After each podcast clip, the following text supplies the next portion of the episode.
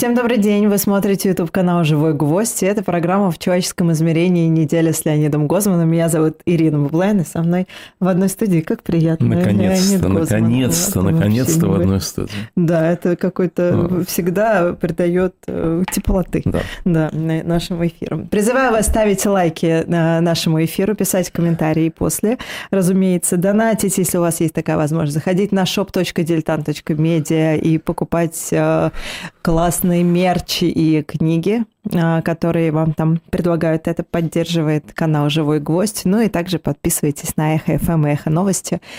И заходите на сайт эхофм.онлайн. Там, собственно, можно найти классный мерч. Мы с Максимом утром сегодня вам презентовали очень много а, футболок, которых я лично не видела. В основном там, правда, с Екатериной Шульман все. Вот, ну, в общем, Всем поклонникам, пожалуйста, заходите, покупайте приятные, может, кому-то подарочки к Новому году. Ну что ж, мы с вами начинаем. А, три рубрики у нас, как всегда. Начнем с психологии события. Психология события а, ну, прямая линия и пресс-конференция в одном лице, в и все это в одном да, флакончике. Все. Я вот, знаете, все жду, когда настанет момент, когда Владимир Путин будет просто, знаете, такая голова сверху будет вещать. И просто люди будут... И еще это будет во всех этих громкоговорителях ну, в городе. Он же так уже делал сейчас на Всемирном Русском Народном Соборе, когда он был вот так вот наверху, вот. А э, слева и справа, э, забыл, как это на правильном церковном языке произносится, э, там витали иконы с Иисусом Христом. А, то, то есть он был над Иисусом он был, Христом. Он был большой такой, да, а, а Иисус, Иисус был маленький, маленький, два Иисуса маленьких. То есть из, иконы Иисуса выполняли функцию мотоциклистов сопровождения. О. Ну, по-моему, вот, ну, у меня было да. такое ощущение. Это совершенно потрясающе, конечно. Вот. А насчет того, что он будет сверху вещать, так об этом уже написал Владимир Николаевич Войнович, светлая ему память, Абсолютно. в 2042 году друг. Э, начальник страны улетал в космос и управлял страной с орбиты. Ну, вот. Но это случилось не в 42-м, а в 22-м. И вот как жаль, что Владимир Николаевич не дожил. Вот. Он бы это оценил, и по этому поводу бы высказался, надо полагать. Вот. Но вообще удивительно, что еще не транслируют из громкоговорителей на улице. Ну, все впереди. Да, это какая-то, да. Хотя, может быть, они не, не заинтересованы в этом. Вы знаете, они на самом деле э, довольно умные. То есть так, я бы так сказал. Там есть умные. Там есть умные. И вот эту пресс-конференцию организовали довольно умные люди, мне кажется. Вот вообще, понимаете, вот я, конечно, как и, я думаю, большинство наших слушателей, не верю ему ни на грош, когда он говорит 22-4, у меня сильное желание перепроверить. Вот когда он говорит, что не будет арестов, значит, я понимаю, что они будут, там, ну и так далее, да? Вот. Или там мобилизация. И мне говорят э, некоторые люди, что, мол, а что ты вообще на это обращаешь внимание? Он все равно всегда все врет. Э, это абсолютно правда, он всегда все врет. Но... но он президент страны, президент воюющей страны. Да, да. Он, во-первых, э, владеет нашей страной, так вот он ее захватил. Пусть мы с вами владеет. его и не выбирали, но так ну, сложилось, что он ее, да, Он ею, его команды исполняются.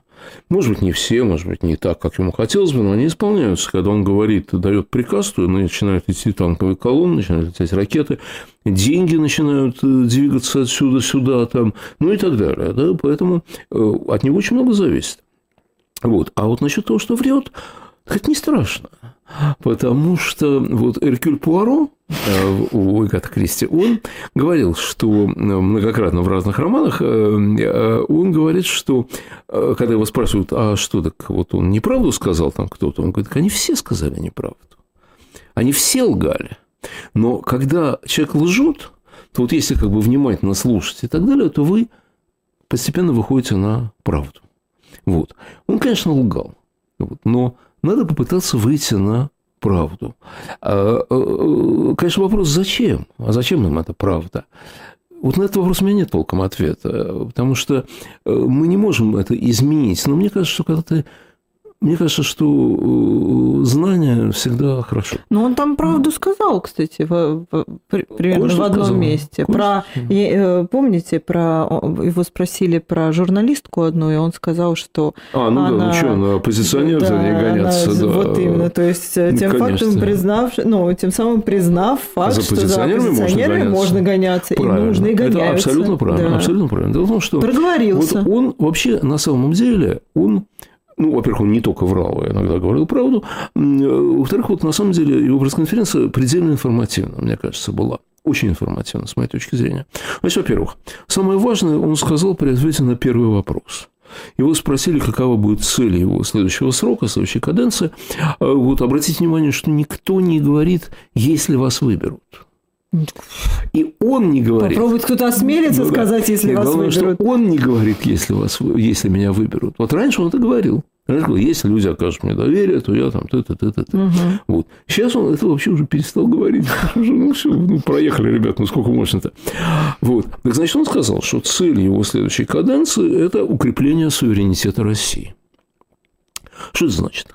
Две вещи. Первое. Э, его приоритет – государство, а не люди. Государство. Да?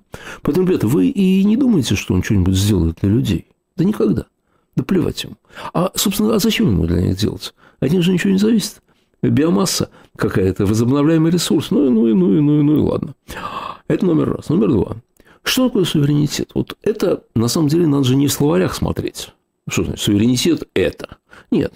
Надо смотреть по его реальному поведению что он понимает под суверенитет. No. Ну. Вообще, на самом деле, всегда люди, когда они говорят какие-то слова, надо понять, что они имеют в виду. Вот а, в свое время еще Владимир Александрович Ядов был такой покойный, покойный уже выдающий социолог, они проводили какой-то опрос среди рабочих и спрашивали, что важнее, зарплата или прогресс?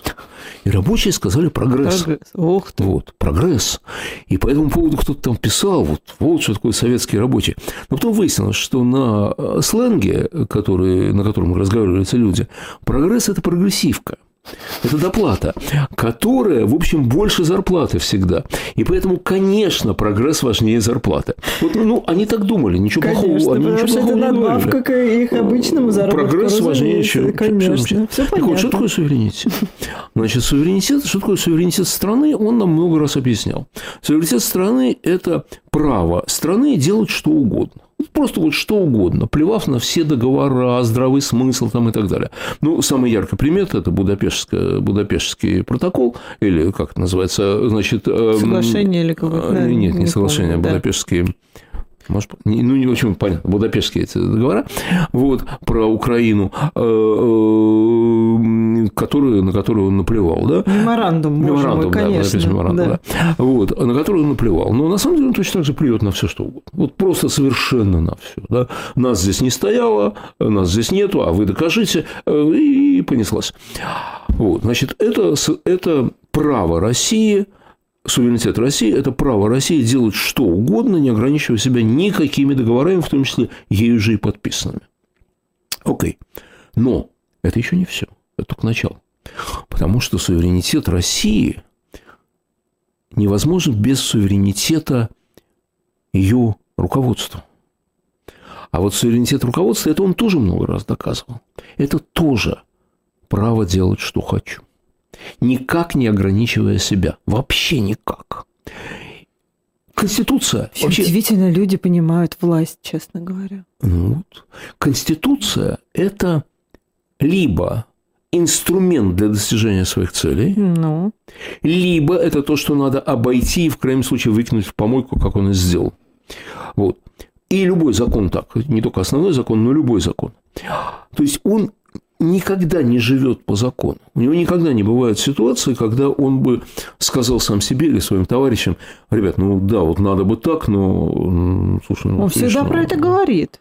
Нет, ну, это он нам говорит. А мы же видим реальное действие. Абсолютно мы согласна, да. Ну, хотя да? бы про это... Ну, не, ладно, нет, плохое да. слово. Хотя бы это не подходит. Но он про это говорит часто, ну, да. иногда, да. да. Но, ну, ну, вообще, конечно, но... мы с вами, по-моему, об этом говорили, но я каждый раз удивляюсь. Э, юрист по образованию, который так сильно ненавидит Послушайте, право. юрист, э, юристы очень часто, вот юристы в корпорациях, я сталкивался, по крайней мере так, может, часто, не часто, не знаю, я сталкивался с такой позицией юриста, что для чего нужно нужен юрист, э, вот там в корпорации или где-то, чтобы он помог обойти закон.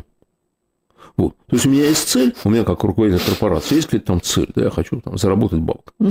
Вот. А мне вот мешает закон. Я нанимаю хорошего юриста, говорю, и налоговщика. Парень, да, и вот они давай, вам делают вот тебе все задача. коррупционные схемы, не вот коррупционные, тебе задача. обходные схемы. Да, вот да. тебе задача. Мне надо вот так, так, так. Да. Вот. Вот этому мешает такой, такой, такой закон. Юрист скажет, что не только такой, еще и вот этот. Окей, вперед, действуй. Угу действуй. Вот. И юрист, хороший юрист действует. Вот он из таких, конечно. Ну, слушайте, он, он не юрист, он КГБшник. Вообще есть, кстати, сомнения, учился ли он на юридическом факультете. Даже так? Да, потому что дело в том, что... Ну, это уже похоже на правду. Не тогда. могут найти его сокурсников. Знаете, вот когда он учился в школе, то масса есть учителей, там еще кого-то, которые помнят. Да? Нет, ну есть же сокурсники. Ну, кто-то бы сказал, да, я помню, вот э, Вова Путин учился у нас, хороший парень был там. То есть Ходил справ... с таким-то портфелем, справедливый, да, справедливый, да, честный, там, э, все что угодно можно сказать, да? Но они не могут найти такого человека. Учителей в школе нашли, профессоров в университете не нашли почему-то. Ну, вот, то есть, одна есть версия, я не настаиваю на ней, но есть версия, что Высшая школа КГБ давала э, диплом юрфака для прикрытия. Mm. Вот. И поэтому, может быть, он там и вообще не учился. Может, он никакой не юрист совсем. Вот, может быть, но, но главное, Тогда такое халатное отношение Главное, что он КГБшник. Да нет, ну, слушайте, это, юрфак не обеспечивает ничего. Вообще ни, ничего, ничего не обеспечивает. Вот, так вот, значит, смотрите, вот к чему он на самом деле стремится, о чем он, в общем, довольно честно говорит. Он стремится к самовластию. И в этом смысле он, конечно, не наследник Александра III, который ему очень нравился в первый период своего правления. Он себя сравнивал с Александром III, и э, великий наш режиссер Никита Сергеевич Михалков сделал же и фильм специально про Александра III, там, и сам его сыграл, там, ну и так далее. Да? Вот. А потом его стали сравнивать с Петром I, и это ему тоже льстило. Но на самом деле он наследник не этих государей – он наследник Ивана Грозного, и он наследник ордынских ханов. Потому что не по уровню там жестокости, не по стилистике, нет, а по, именно по самовластию.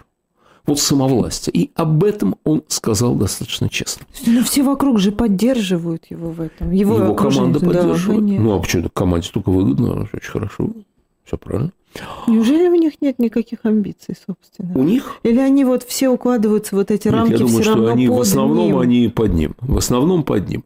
Хотя, возможно, кто-то потом возьмет в руки табакерку и станет правителем. Э, все может быть. Мы, мы не знаем. Вот, теперь, теперь, еще одну вещь он сказал, очень важную, он ее сказал. Он сказал, что война не закончится никогда. Потому что его спросили про цели войны, он сказал, цели неизменны, и он их повторил. Насчет неизменно это товарищ погорячился, потому что он их уже сто раз разное называл, да? Но он сейчас назвал те цели, которые действительно уже назывались.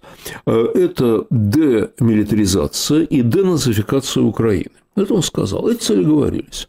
Вот. Почему вот эти цели означают вечную войну? По очень простой причине. Если вы говорите, что ваша цель, например, Э, захватить э, Донецкую область, угу. поскольку она исконно русская там, и так далее, да, то в, прин... в принципе, я не говорю, что это правильно, это неправильно, но в принципе возможны переговоры, вот отдайте нам Донецкую область, тогда мы там то-то, то-то, то-то и так далее. Ну, это, в принципе, возможно. И когда мы захватим Донецкую область, то можем сказать, что мы достигли цели войны. Да?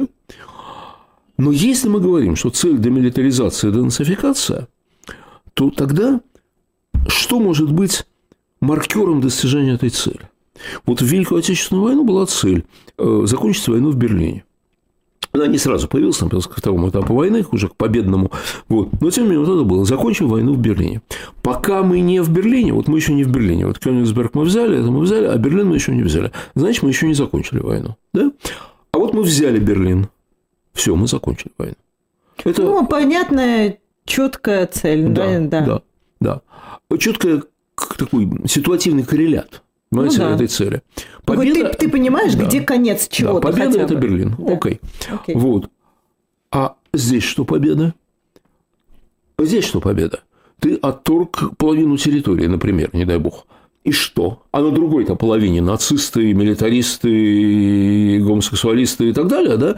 Что делать-то, да? Значит, единственный надежный способ, когда можно будет точно сказать, да, мы победили, это если мы контролируем всю Украину.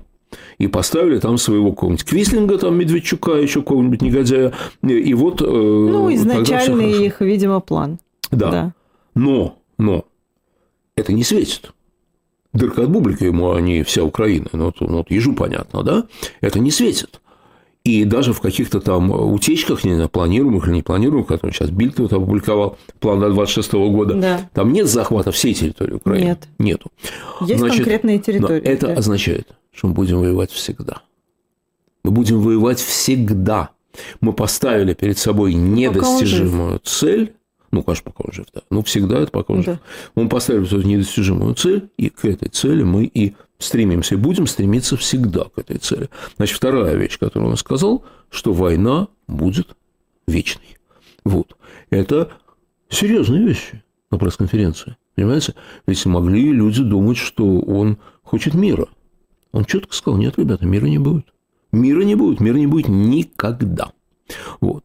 Там были еще некоторые очень важные и интересные моменты. Там был блестящий ход администрации с выведением Сообщений вопросов на да, да. стену. Вот это, с моей точки зрения, это просто блестящий ход. Почему? Ну, смотрите, вот висят вполне настоящие, вполне острые и такие достаточно злобные вопросы. Да. да? которые он, разумеется, игнорирует вообще, как будто их нет. Теперь смотрите, какой процент населения смотрел это шоу? Ну, совершенно ничтожный, да? абсолютно ничтожный. Большинство людей не смотрели. Но по телевизору пропагандисты расскажут. Там были такие вопросы, там были такие вопросы, и я бы даже и не решился бы задать, что он осерчает. А вот там все вопросы были, он ни от чего не уклоняется, он сказал всю правду там и так далее. Да? Поскольку 99 э, из 100 будет лень сделать следующий шаг и спросить, да какую же правду он сказал, вот, то и получается, что он сказал всю правду. Это, это очень правильный ход. Этот ход возник не сам по себе. По-видимому, в администрации президента умные люди, ну, вот, там, Сергей Владимирович Кириенко, безусловно, очень умный человек. Вот. А умные люди понимают, как углубляется, расширяется пропасть между ним и населением. И поэтому меньше халуяжа. Хорошо, а как, ну то есть какой эффект? То есть человек, например, если какой-то посмотрит, хотя мы с вами только что говорили о том, что мало кто это смотрел, ну, конечно увидит сообщение, скажет, а не, не один я интересуюсь вот этим. Да. Но да. на эти сообщения ответов-то нет. Почему он ответил? Вы же не смотрели. А вам сказал, что он ответил. А как ответил? Это уже другой вопрос. Вот старый анекдот, как э, ну, профессор... Ты пойдешь поищешь? Нет? Да ну, ну если у тебя это Ну, волнует... сколько людей... Вот те люди, которые способны пойти поискать, они и так против него. Понимаете, в чем дело? Они и так против него. За него те, которые никогда не пойдут ничего искать. Никогда не пойдут. Вот. Или за него, то есть так, за него так энтузиастически, за него, вот, ура, сейчас мы там хохлов всех побьем, там, э, будем бомбить Вашингтон там, и так далее, да? Вот. Э, э, таких, я не знаю, там 3-4% максимум сумасшедших. Большинству людей просто наплевать, они индифферентны. Они говорят, ну там государь что-то чудит, понимаете, барин, да, барские игры какие-то. А мы вот, ну ладно, нам бы как-то приспособиться к этому делу. Вот военкому взятку дать, чтобы не мобилизовали, вот еще что-то. Ну вот жены мобилизованных же не успокаиваются. Начали, начали, да. начали. А он пока вот, вот это, пожалуй, между прочим, всех протестов, которые есть, мне кажется, это самый такой ну, серьезные перспективы, конечно, потому что их разгонять может, тяжело. Их тяжело разгонять, понимаете? Вот. Так вот, они понимают, что пропасть растет, поэтому немножко меньше халуяжа, чем обычно.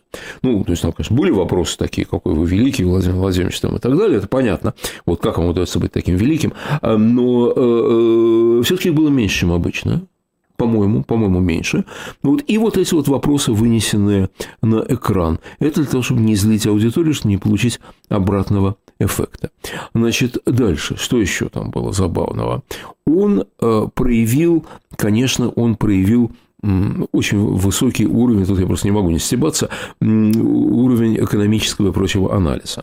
Вот смотрите, значит, он решил осветить проблему цен на яйца. Вот.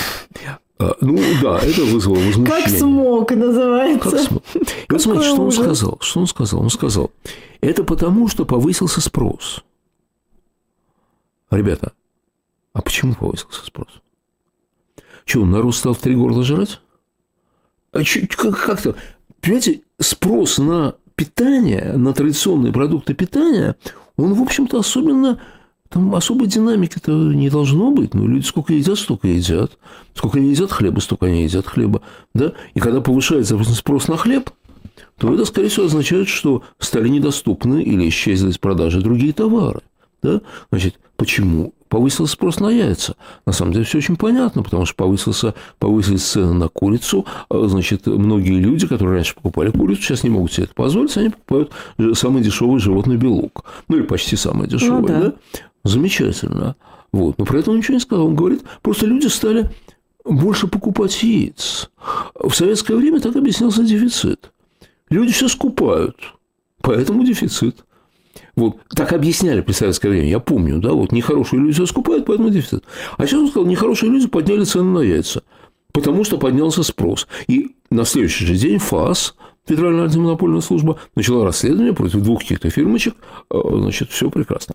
Но главное же в истории с яйцами, главное не это.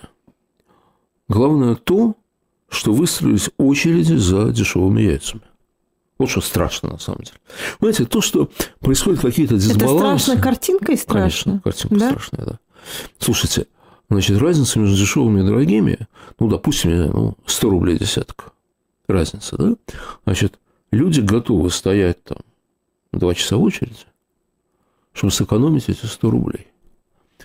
Люди в нищете. Вот те люди, которые стояли в очереди за этими дешевыми яйцами, это нищие. И этих нищих оказалось достаточно, чтобы вот эта картинка обходила все там возможные СМИ там и так далее, да? Вот. Это то, что произошло, это это не просто повышение цен. Знаете, ну хорошо, мало ли на что у нас цены повышаются. Ну, повысили цены Пошла на метро. смотреть, сколько, пока мы смотрим, да. сколько стоит десяток яиц. Да. Э, что, цены на метро повышаются? Повышаются. Повышаются, повышаются. Да. Что, люди на метро не ездят? Ездят. Ездят. Да? Вот. А вот тут... Боже мой, 170. Это же вообще какой-то, да. Ну да, нет, а где-то я видел 300 было. Да, да, да. да вот конечно. дальше я смотрю. Конечно, вообще. конечно. Или по вот. 10 рублей за да. одно яйцо, вот тоже. По 10 рублей за яйцо, вообще, да. да, да. Вот. Но, понимаете, то есть в этом проблема. Вот дисбаланс с яйцами, может, он даже его устранит сейчас, я не исключаю. Э, но дисбаланс с яйцами, он просто обнажил проблему, другую, куда более серьезную, о которой он, конечно, ни слова не сказал. Вот. Ну и, конечно, он смог пошутить. Он спросил, как у тебя с яйцами у э, министра сельского хозяйства, а министр сельского хозяйства смущенно там что-то ответил, что вот да, вот ничего, вот, ну и так далее. Прям буквально Лукашенко взялся за яйца, яиц нету. Ну, это, вот, знаете, черти что вообще на самом деле, просто черти что. Вот. Но это уже его стилистика, тут уж ничего не поделаешь, тут он сам. Вот. Но Кроме всего прочего, в этой, на этой пресс-конференции был один очень тревожный момент, который меня на самом деле очень огорчил. Вот, у меня Только очень... один. Один. Ну. Все остальное нормально. Вот. Все остальное не было неожиданностью, не ньюс. И то, что он хочет, то, что для него ему на людей наплевать, то, что он хочет самовластия, то, что война будет вечная, я и без его слов понимал. Просто он сказал это еще раз, ну хорошо. Меня огорчило другое. Он выступал как победитель. Драйв. Спокойствие еще. Знаете, он как, как будто крови напился. Знаете, и так сил набрал. Вот как вампир. Знаете, ему же вот, вот его настроение, при котором он это говорил, это настроение победителя. Слушайте, Ир, год назад он дрожал, что сейчас украинцы выйдут к Азовскому морю. Да. Войдут в Крым.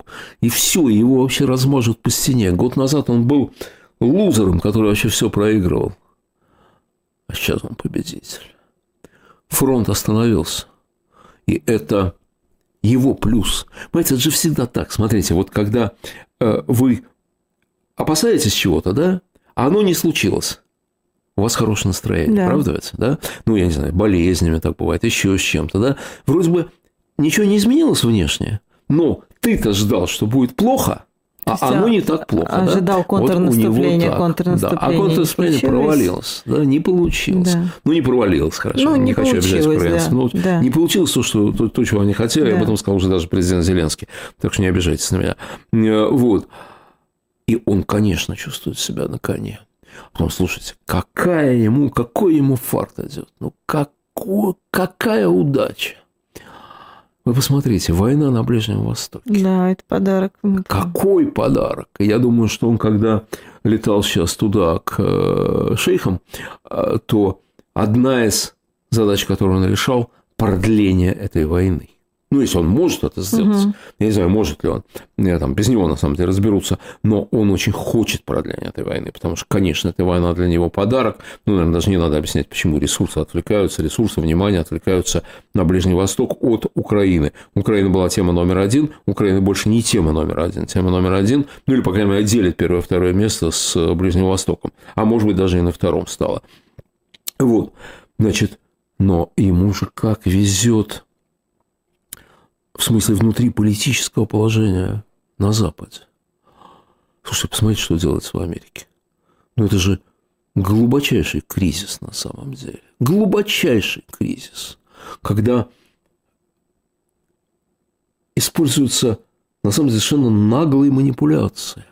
Вот большинство членов Палаты представителей за то, чтобы выделить 61 миллиард обещанный да. Украине. Большинство и, укра... и демократы, и республиканцы. Но спикер Палаты представителей, который только он ставит вопрос на голосование, он говорит, а я не поставлю. А я не поставлю. Пока вы не сделаете этого, этого, я не поставлю. То есть просто прямая манипуляция процедурами, да? Ну, неспособность договориться. Ну, ладно, сколько раз у них же был шатдаун за последние годы. Но сейчас тоже не могут договориться. Да, они дадут эти деньги, ну, конечно, дадут, конечно, дадут. Может быть, даже, я вот вчера говорил с очень компетентным человеком, с американцем, который действительно много знает там. Он говорит, что даже есть шанс, что дадут на следующей неделе, хоть объявлены каникулы, есть шанс, что будет создано специальное заседание да. и так далее. Окей. Но если нет, то, говорит, этот шанс не очень большой, но в январе точно дадут. Точно дадут. Но это же нервотрепка какая постоянная, да? И это тоже придает сил Путину, тоже придает сил. Вот. А выборы же на носу. Байден же проигрывает. И там вообще жуткая У него ситуация. антирейтинг, да, у него больше, чем у Трампа. Понимаете, в чем дело? Это вообще удивительная история, которая говорит, конечно, не только о том, что к власти сейчас может привернуться Трамп, а как себя поведет Трамп по отношению к Украине, по отношению ну, к Примерно Путину. понятно. Да нет, никто не знает, да? потому что он непредсказуемый а, мне парень. кажется, примерно понятно. Не, он совершенно парень непредсказуемый. Я хочу вам напомнить, что он, э, это он дал Джавелины, это он убил генерала Сулеймани, он очень много чего сделал такого забавного, да, парень отвязанный. Неизвестно как. Но это непредсказуемость, да? Что будет с НАТО, неизвестно. И совсем ужасная вещь. Слушайте, ведь Байдену, ну как, насколько я знаю, говорят, господин президент, вы проиграете Трампу. Нужен другой кандидат. Вам уже за 80. Ну куда вообще? А он не соглашается. А он говорит, нет, я выиграю Трампа. Никто не верит, а он верит. И в демократической партии нет механизмов, ну, эффективных, формально есть, а на самом деле нет, которые могут лишить действующего президента права переизбираться второй раз. Не получается, да? И как мне сказал один человек, ну мы тут надеемся на то, что, может, он заболеет. Я говорю, мы тоже надеемся на то, что наш заболеет. Слушайте, ну это какой-то... Какой это вообще... ужас. Это смысле, ужас. Мы надеемся, не работают, что он заболеет? Не работают механизмы. Не работают. Великая страна, которая гордилась механизмами именно да Мы все наблюдали все время, с восхищением смотрели на все эти предвыборные вот, вы понимаете, процедуры, что происходит? как это все, как это... Вот. И это, конечно, Путину просто, ну, такой подарок. А Европа? А Европа, да? Транш-то 50 миллиардов не дали. Ну, мы сейчас с вами про это Дадут, поговорим. но не дали.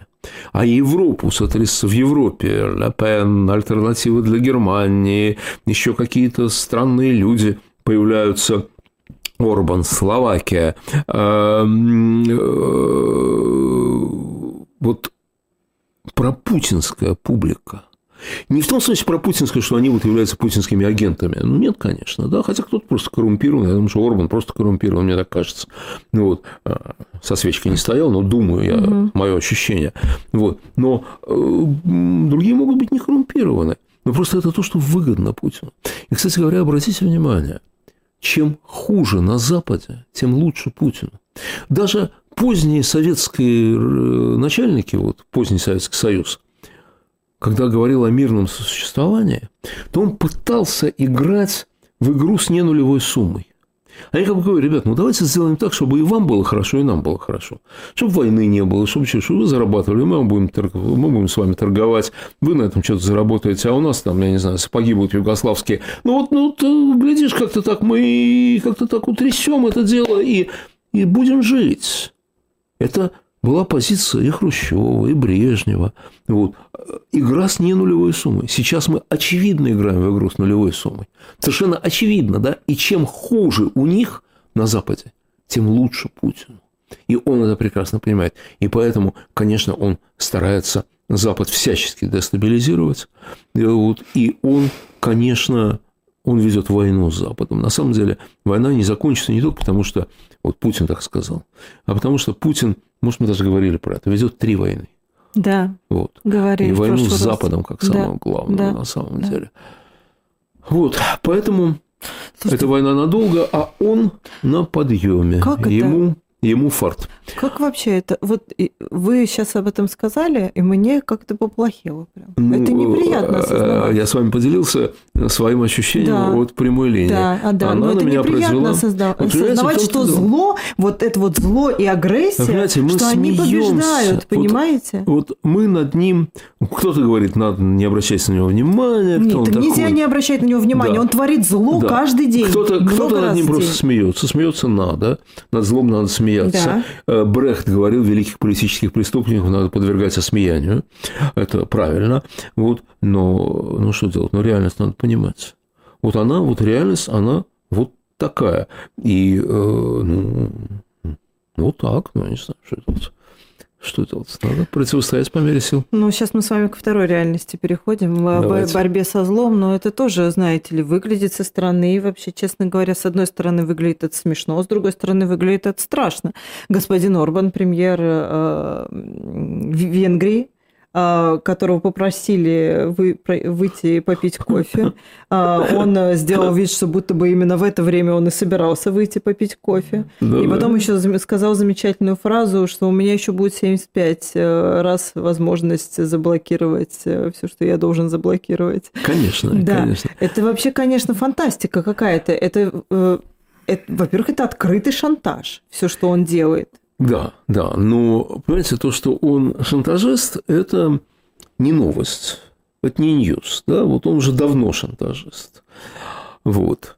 А, кстати, если мы говорим о борьбе со злом, то давайте вспомним, что а, исчезли два политзаключенных Навальный и Горинов. А, Горинов. Да. Вот, и никто не знает, где они. И никто не знает, живы ли они на да. самом деле. Это просто вот это то, что мне нечего дополнительно, кроме того, что и так все знают, сказать по этому поводу.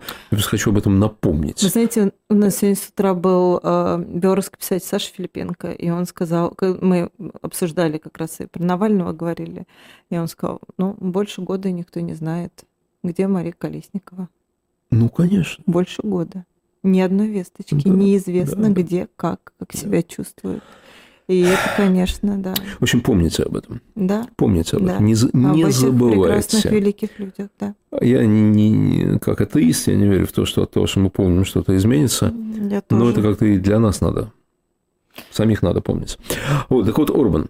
Орбан, то, что он шантажист, это не, не news совсем, а news другое. Вы знаете, вот это некоторые, некоторые основания для оптимизма, крошечное такое, да? По-моему, он допрыгался. Почему вы так думаете? А мне кажется, он на коне наоборот. Ага, да, на коне. Абсолютно. Его, э, как его там, чтобы не, не выражать слово опустили, давайте скажем, унизили. Ну, что он говорит, я там готов, вот вы мне там вот это, вот это, вот это, а я, значит, тоже выигрывает. А знаете что? Когда ему, ведь это он добился, ему надо сказать спасибо за добился грядущей реформы Евросоюза. Евросоюз уже анонсировал реформу себя, чтобы убрать из-под консенсуса, из-под требований консенсуса большую часть вопросов. Когда они это сделают, то Орбан со своим шантажом может заткнуться. Ну, просто заткнуться. Да? А тут ему Шольц сказал, слушай, выйди отсюда и мы решим без тебя. И он вышел, и они решили.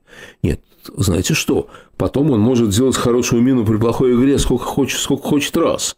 Вот я потом заблокирую и так далее. Да черта с два ты потом заблокируешь, когда ты уже один раз дал слабину. Ты, ведь понимаете, в чем дело? Политика – это человеческие отношения. Это человеческие отношения. Шольц, над которым все так как-то смеялись, вот он там на бухгалтера похож, там еще что-то, нет в нем такой, знаете, брутальности э, и прочего, да, вот, он показал, что он-то как раз знает, как со шпаной разговаривать. Вот просто с совершенно дворовой шпаной, да, он сказал, пошел ты отсюда, уходи лучше. И он ушел. Он ушел, он согласился, он испугался. И я думаю, что это очень сильное такое изменение будет в его личности на самом деле, потому что его публично унизили публично. Потому что... Ну, так что он значит... же, да, ну, он мог не выйти, он мог... Но он, а, а он испугался и вышел. А он... Вы думаете, испугался? Я а думаю, мне кажется, да. он прям веселится от этого. Ой, нет. Как мы с вами по-разному ну, на это смотрим, бы, подождите, Он должен был остаться в зале и заблокировать чего так он, он обещал. Подождите, он обещал это тысячу раз. Он обещал, я сам слышал его выступление. Он говорил, ни при каких условиях я не соглашусь на начало переговоров с Украиной и тра-та-та. Угу. Вот. Он это говорил.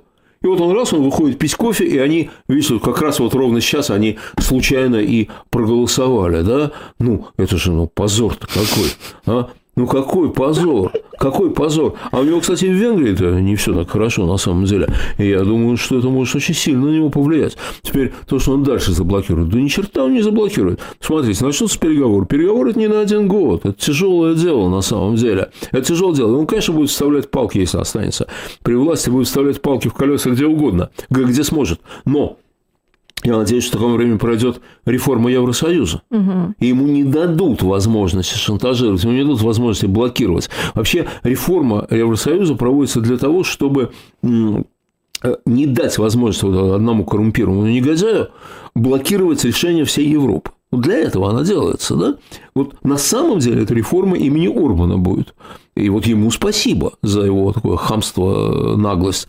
Э, вот он сделает Евросоюз более жизнеспособным. Если он сделает Евросоюз более жизнеспособным, значит, Путин будет иметь дело с более сильной Европой, между прочим с более сильной Европой, которая вот так вот не, не поддается наглому давлению. Сейчас-то ему вообще все хорошо, понимаете? Ну, совершенно в шоколаде. Э, купи одного негодяя, вот купи одного негодяя, он тебя заблокирует действия Европы. Что он и делает сейчас, да? А тут надо будет уже действовать значительно, значительно более тонкими и э, сложными методами. Да они там сами хорошо. Австрия, вы видели, что тоже? Нет, ну хорошо. Австрия, но они же Словакия, решили вопрос. Ну, Словакия. Да. Это очень серьезный процесс. Да. Это очень серьезный процесс. Но это, э, так сказать, издержки вот их их толерантности, их такого, их ну, вот того понимания демократии, которое есть сейчас, при котором один человек – один голос, одна страна – один голос. Да? Ну, как можно сравнивать Венгрию с Германией, например, да? Ну, вот как так на минуточку, это разные вещи, да? Не Венгрия Германия э, займы всяческие дает, а Германия Венгрия дает. Угу. Вот. А по уставам всяким это все едино. Как на Генеральной Ассамблее ООН голос Гватемалы и голос Соединенных Штатов Америки стоят одинаково. А это не одинаково.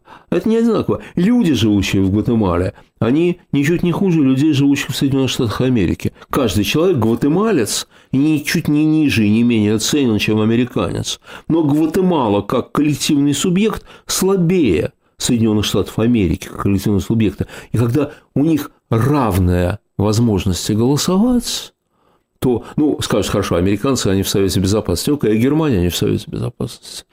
Индия не в Совете Безопасности, больше миллиарда населения. Вот. А э, крошечные страны имеют тоже такой же голос, как Индия или там э, гигантские, гигантские, там, гигантская Бразилия и так далее. Да? Вот. И это, ну, это как бы нарушает реальность, если хотите. Да? И вот реформа Евросоюза может быть началом возвращения демократического мира к здравому смыслу. Ну, э, послушайте, вот вы говорите про здравый смысл, а я вот смотрю на всю эту историю. Мы, мы еще прекрасно, значит, э, вчера с Алексеем Юсуповым, э, политологом из Германии, собственно, обсуждали вот этот кейс с Орбаном. И он говорит, что ну, это очень показательно, что сейчас придется внутри договариваться, и что даже готовы идти на шантаж, абсолютно четко готовы идти на шантаж ради там большого благого дела. Ну, это вообще довольно-таки серьезная штука. Нет, подождите, а почему Горбану не идти на шантаж? Он идет на шантаж. Да, ну и так и, и э, другие страны э, Европейского Союза ему как бы говорят, хорошо, ты нас шантажируешь, мы идем на шантаж. Он-то понятно, с ним все ясно абсолютно. Ну а эти-то тоже пойдут на Слушайте, шантаж. ну Шольц и Макрон и прочее, это же не Путин, который может сказать, а плевать нам на существующий закон. Они не могут. У них есть существующий да, но это же закон. шантаж. Шантаж? Это же, да. И Для они говорят, хорошо, мы согласны. Ну а что делать? Мы согласны. Подождите, ну а что делать? хорошо, а послезавтра он, он еще что-нибудь попросит, поэтому потом он еще они, что-нибудь Поэтому попросит. они анонсировали реформу Евросоюза.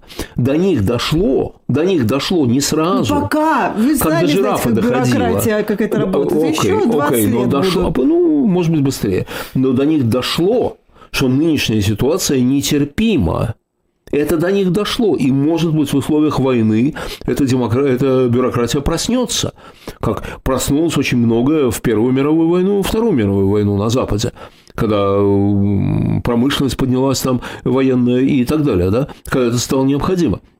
Вопрос в том, насколько они понимают угрозу, реальную угрозу, что эта угроза это не от Торбана, а не от одного негодяя, что за ним вообще он еще стоит, да, а это э, воевать придется. Поэтому, поэтому я думаю, что они проведут эту реформу. Вот просто Путин в такой ситуации обошел бы закон, а они не обходят, но меняют закон.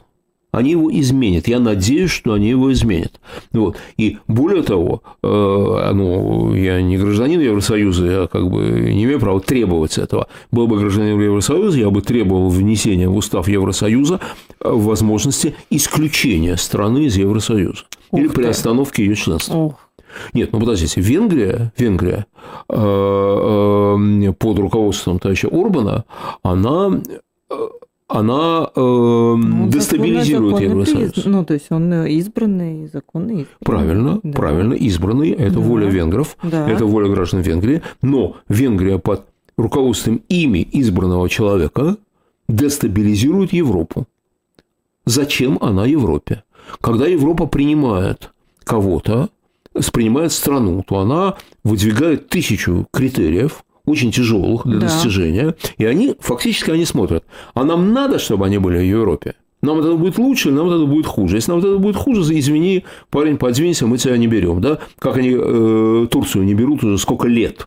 Сколько лет они не берут, потому что они считают, что это для них это будет невыгодно. Да? Окей. Но мне кажется, что знаете, ну как есть э, у человека должно быть там, есть право на развод Да? Так и знала, что в этот пример придете. Да, ну конечно. В голову пришел. На развод, да. на аборт, на еще чего-то, да. Есть право, не должно быть вечных решений, да. И в этом смысле я, например, совершенно полностью поддерживаю возможность лишения приобретенного гражданства.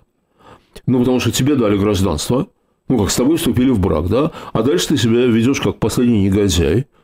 Ну, извини, мы с тобой разводимся. Мы с тобой разводимся тогда. Я не вижу в этом ничего плохого. Мне кажется, что человек, который получил приобретенное гражданство, должен помнить, что оно приобретенное, и что у него есть долг по отношению к этой стране. И должен вообще как-то себя вести соответственно. Ну, как и мы все, которые живут здесь э, по праву там да. вид на жительство, очень из милости фактически, да, да угу. мы должны про это помнить. Мы должны помнить, что мы здесь не хозяева, мы здесь гости. Да? Вот. И э, мне кажется, что такая ситуация, в которой э, Европейский Союз мог бы собраться и сказать, ребята, пожалуй, вот так вот нам от э, Венгрии только хуже. Вот нам не лучше, а хуже. Всем нам да, ну вот давайте вот мы им скажем, вот мы вам даем там, я не знаю, год на коррекцию вашей политики, угу. годится. Но если вы ее не скорректируете, то, ребята, мы приостанавливаем ваше членство. Например, может, не, может, не, не Очень вообще прекратить. опасный прецедент тогда создаст, конечно. Но лучше, чем стать жертвой, чем быть жертвой шантажиста, с ну, моей точки зрения. И то, что они ведутся на это, Слушайте, это развод, развод – вещь очень тяжелая, да? В жизни человека, любого человека, ну тут я как психолог, который этим вопросами занимался когда-то, могу вам сказать, что э, развод – это тяжелейшая травма, э, сравнимая, а иногда и более сильная, чем э, смерть близкого человека. Вот. Это очень тяжелая вещь. Но право на развод священное должно быть у человека, потому что иначе многим людям будет еще хуже жить. Вот. Поэтому, ну да, конечно, это крайняя мера. Но я надеюсь, что они движутся в эту сторону. Я очень надеюсь. Вот. И, конечно, меня вызывает огромное уважение канцлер Олаф Шольц, потому что он, он показал себя... Это человеческий конфликт был, понимаете? Это был человеческий конфликт. И Шольц показал, что он законопослушный, осторожный, такой не, не брутальный, что он по-человечески сильнее Виктора Орбана. Это было человеческое противостояние. И эту дуэль выиграл в чистую совершенно. Выиграл канцлер, канцлер Шульц, за что ему огромное спасибо по ту сторону, ну, будем наблюдать, как ну, говорится, ну, да, тем, посмотрим. что там будет происходить, да, потому что со стороны, конечно, это все выглядит просто чудовищно. А по ту сторону событий, последняя рубрика на сегодня, у нас с вами остается еще целых 8 минут. А, страшный эпизод произошел, а, да, в секторе Газа, и армия обороны Израиля призналась, что они заявили, что они по ошибке убили трех заложников, а, приняв их за опасных людей, когда проводили некоторую операцию. Такие вещи, наверное, и признавать сложно, и говорить о них сложно, и вообще очень-очень-очень-очень страшно, когда такое происходит. Да. Это, знаете, вот эти, эти люди, которые погибли сейчас, трое израильтян, они ведь были почти спасены. Почти. Им оставалось вот вот эти там 20 метров. И все, они были бы у своих. И они были бы у своих. Да? Это, конечно, совершенно ужасно. Э, я, я внимательно читал все, что про это нам... Ну, не все, конечно, очень много из того, что про это написали в израильской прессе. Э, ну, не еврейской, разумеется, а русской, англоязычной. А, иврит я, иврит меня не владею тут нет преступления, тут нет ничего такого. Это трагическая случайность, и, вы знаете, кроме близ, ну, кроме э, так сказать, соболезнования всему народу Израиля, кроме соболезнования близким этих людей, я бы выразил сочувствие тем ребятам, которые нажали на курок. Что они чувствуют сейчас? Понимаете, когда они убили своих. Убили своих просто по ошибке. Это, конечно, ужасно совершенно. Я не знаю, можно ли в такой страшной войне сделать так, чтобы таких случаев не было. Я очень боюсь, что это неизбежно. Я боюсь, что это не последние жертвы среди заложников, которые погибнут от пуль, от снарядов, выпущенных армией обороны Израиля. Ну, представьте себе, говорят, что этот самый Ханя, э, их лидер, э, там, э, который в какой-то норе сидит, то ли в этом Хан Юнусе, то ли еще где-то, но на говорят, что разведка израильская говорит, что он на территории Газа.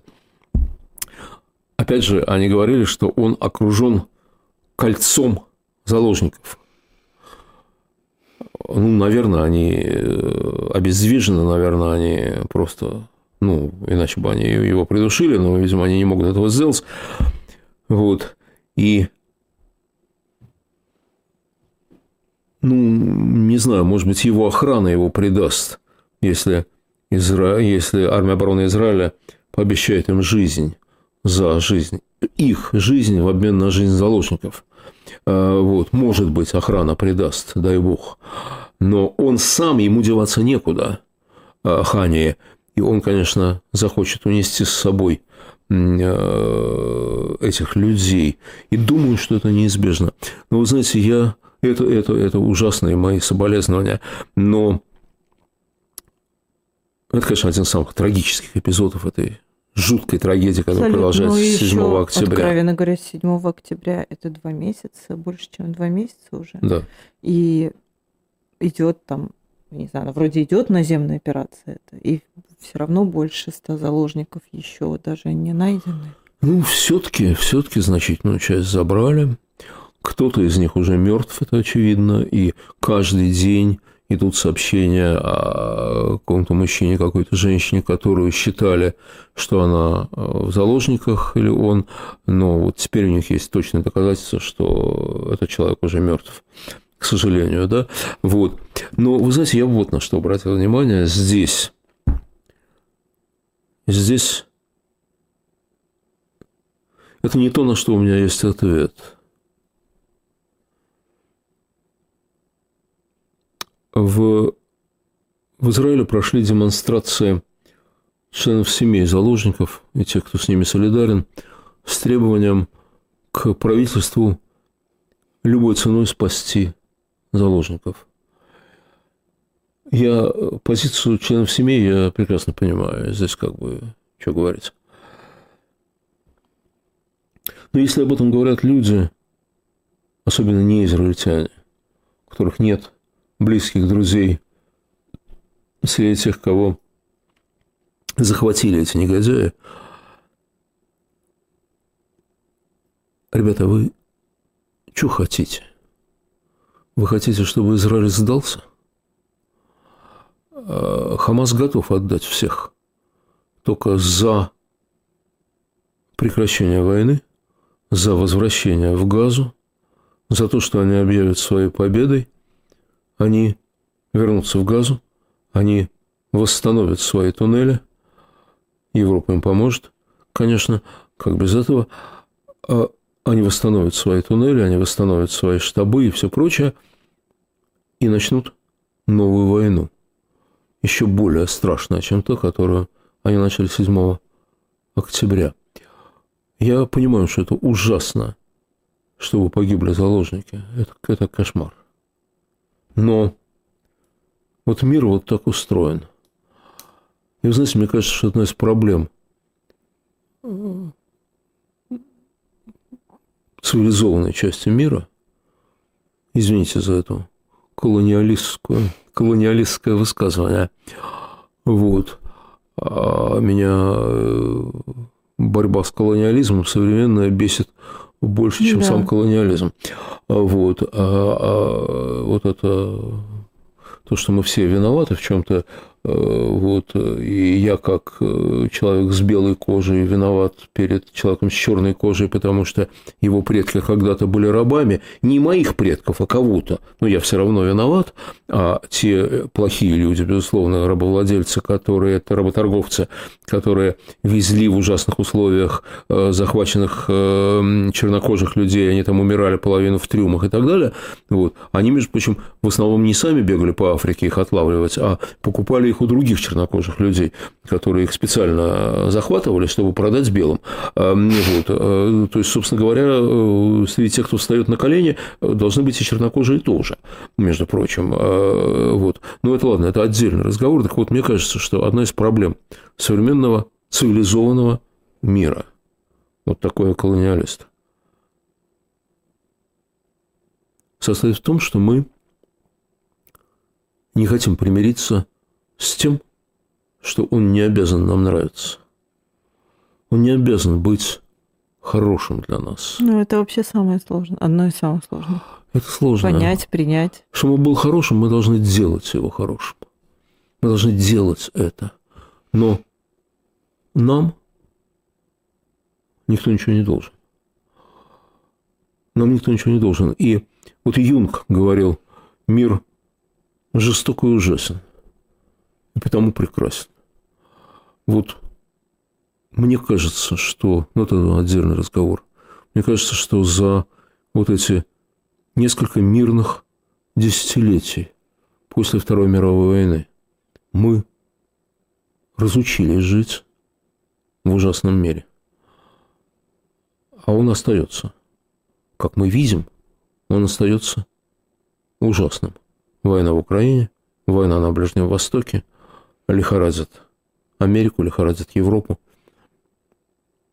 Мы должны делать хороший мир сами, а не требовать от него, чтобы он по щучьему велению стал таким, как нам нравится. Программа в человеческом измерении неделя с Леонидом Гозманом. Вот. Я Ирина Баблоян. Всем спасибо. Поставьте да. лайк, напишите комментарий. И, как всегда, должно быть и напутствие от Леонида в конце. Спасибо. И что-то мы про какие-то грустные вещи в основном говорили сегодня, но несмотря на, несмотря на наши слова, не теряйте надежды. Спасибо.